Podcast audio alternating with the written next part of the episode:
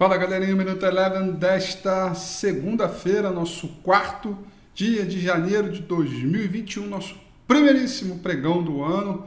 Começa num ritmo que parecia ser tudo calmo, tudo tranquilo, um início de ano para o mercado financeiro global razoavelmente bem humorado, até que reverteram todas as expectativas a partir do spike de volatilidade que aconteceu, o índice VIX explodiu, subiu mais de 20% ao longo ah, da sessão de hoje, provocando aí um clima de tensão no ar. Tudo isso por conta do runoff na Geórgia, que vai, vai acontecer amanhã, e todos os investidores, portanto, se antecipando a possibilidade né, dos democratas dominarem o Congresso americano, o que faria aí uma reversão daquele bom humor estabelecido desde quando Joe Biden foi eleito uh, no final do ano é, passado. Com isso, os mercados passaram a trabalhar em forte queda lá fora. O índice S&P 500 caiu 1,48%, chegando a cair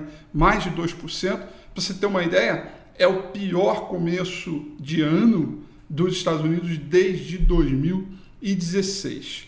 O petróleo também caiu forte. Hoje teve reunião da OPEP que não foi nada decidido a respeito se vai cortar o corte da produção, ou seja, vai voltar a aumentar a produção ou não. Ficou para amanhã uma nova definição, nada muito claro. O jogo está aberto. Amanhã também vou ah, acompanhar direitinho para passar os dados aqui para você.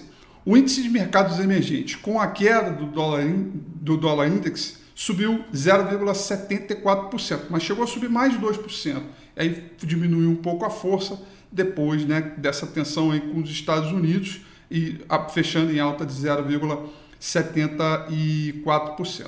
Por aqui, dólar estressou, alta de 1,74% com essa reversão. Real hoje foi a moeda que mais valorizou diante as cestas dos mercados do, do, das economias emergentes. E o Ibovespa, que se manteve ali, terreno positivo, terreno negativo, positivo e negativo, fechou em queda de 0,14%. A queda só não foi mais forte, a gente só não sentiu essa tensão toda que foi a nível global, porque Petro Vale e o conjunto de metais, metais preciosos, ouro, prata, minério, tudo subiu muito forte no mercado internacional, cobre também, e isso fez com que CSN Vale, uh, Petrobras, PetroRio, Petrobras, tudo isso uh, deixasse o índice Bovespa no terreno positivo, para você ver o quão relevante, quão importante é, é, e quão conectado está o índice Bovespa com essas, esses mercados é, de commodities. Destaque positivo para o índice Bovespa, portanto, ficaram para ações da CSN,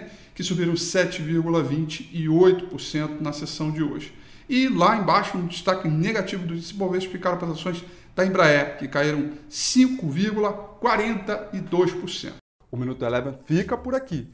Quer ter acesso a mais conteúdos como esse? Inscreva-se em nosso site www.elevenfinancial.com e também siga a gente nas redes sociais. Eu sou Rafael Figueiredo e eu te espero no próximo Minuto Eleven.